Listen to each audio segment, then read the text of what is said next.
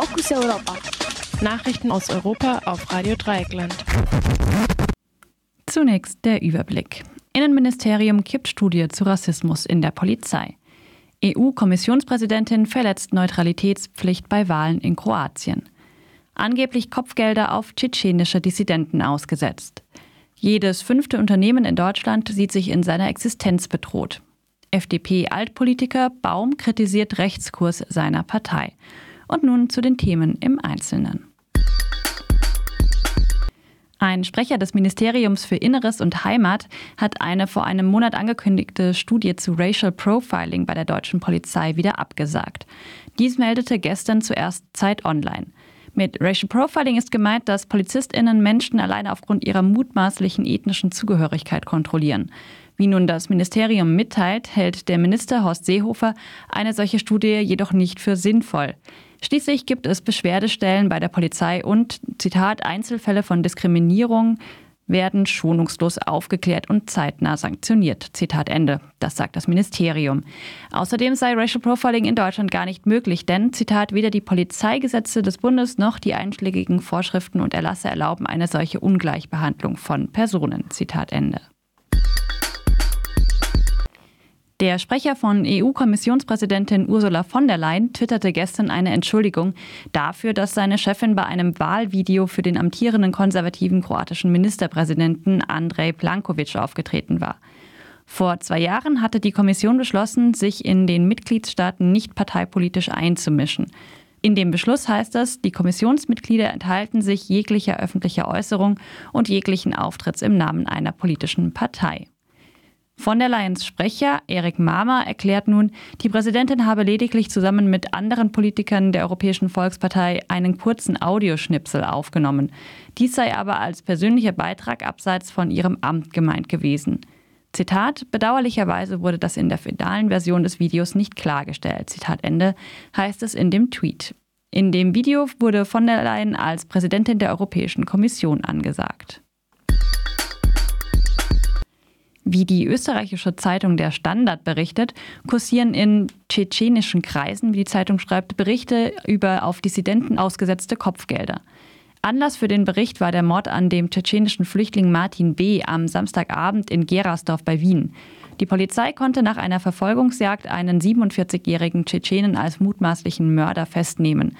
Ein weiterer tschetschenischer Staatsbürger, der zunächst als Zeuge aufgetreten war, verwickelte sich bei seiner Aussage in Widersprüche und ist nun auch verdächtig.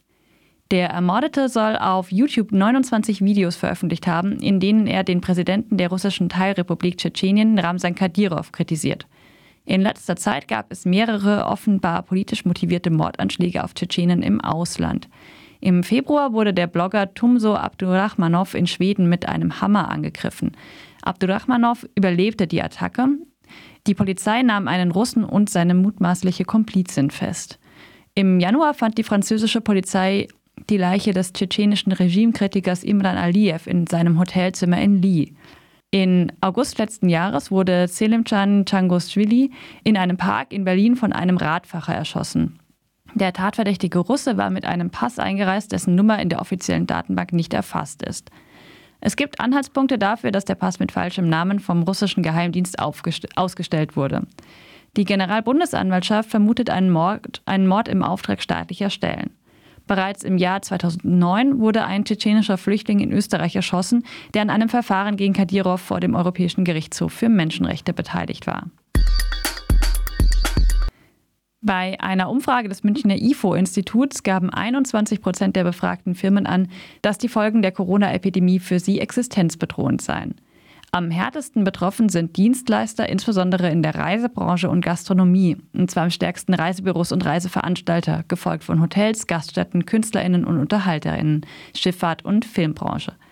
In der Industrie ist am stärksten die Metallerzeugung und Metallverarbeitung betroffen, gefolgt von Textilherstellung, Druckgewerbe, Lederbranche, Autoherstellung und deren Zulieferung.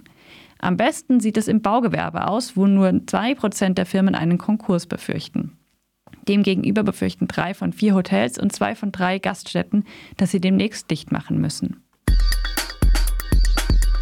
Der ehemalige Innenminister Gerhard Baum von der FDP hat den politischen Kurs seiner Partei scharf kritisiert. Die Partei sei viel zu weit nach rechts gerückt, sagte Baum gegenüber dem Redaktionsnetzwerk Deutschland. Baum kritisiert das Nein zu einer sogenannten Jamaika-Koalition mit der CDU und den Grünen und dass sich der FDP-Landeschef Thomas Kemmerich in Thüringen mit Hilfe der AfD zum Ministerpräsidenten wählen ließ. Die FDP werde wahrgenommen, Zitat, als eine Partei, die immer dagegen ist. Gegen das Klimapaket, gegen das wichtige Konjunkturprogramm und jetzt auch gegen die wegweisende Merkel-Macron-Initiative zur Stärkung Europas, so Baum. Die Partei rede nur noch über Wirtschaftswachstum und Wettbewerbsfähigkeit und überlasse damit die liberalen Milieus in den Großstädten den Grünen. Baum gehörte in den 1970er Jahren zu dem, zu dem damaligen linksliberalen Flügel der FDP, der sich für Bürgerinnenrechte und gegen zu viel Überwachung stark machte. Dabei hatten Baum und seine Mitstreiterinnen mit Beschwerden gegen ausufernde Überwachung vor dem Verfassungsgericht mehrfach Erfolg.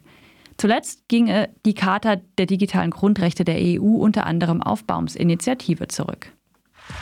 Fokus Europa. Nachrichten aus Europa auf Radio Dreieckland.